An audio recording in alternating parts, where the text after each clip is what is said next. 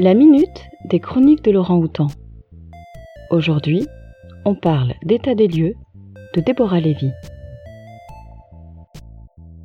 État des lieux est le troisième volet du triptyque de l'autobiographie en mouvement, comme elle le nomme elle-même, de Déborah Lévy, après Ce que je ne veux pas savoir et Le coup de la vie, soit l'essence de 20 ans d'expérience de femme.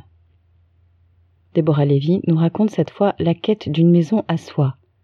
Pas qu'une d'ailleurs, les maisons rêvées, celles où l'on aimerait accueillir, celles où on adorait créer, celles qui inspiraient la méditation.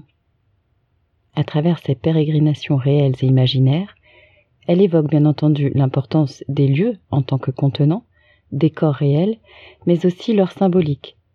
Le foyer, est-ce la langue, la famille, les amis?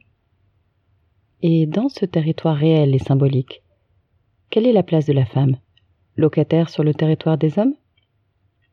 Elle fait clairement écho à Virginia Woolf et son essai Une chambre à soi, portant la réflexion sur la femme en tant que sujet, actrice et autrice de sa propre vie et sa capacité à créer et écrire. Cet état des lieux est intime, bien entendu, mais Déborah Lévy possède l'art de nous faire entrer dans une biographie sans avoir la sensation désagréable de regarder à travers le trou de la serrure ce qu'on ne devrait pas voir. Élégante, directe, elle nous emporte à ses côtés. Pour une femme de ma génération, dit-elle, la lutte au départ, c'était de devenir sujet, de ne pas toujours être décrite par d'autres, qu'on ne parle pas à votre place. En tant que femme écrivaine, c'est quelque chose que j'ai découvert tôt. Il fallait inclure notre subjectivité, notre manière de voir et la placer au centre. Trouver une manière de nous écrire nous-mêmes. Posséder un lieu, l'habiter, c'est aussi affirmer sa propriété, et ce bien n'est pas uniquement immobilier.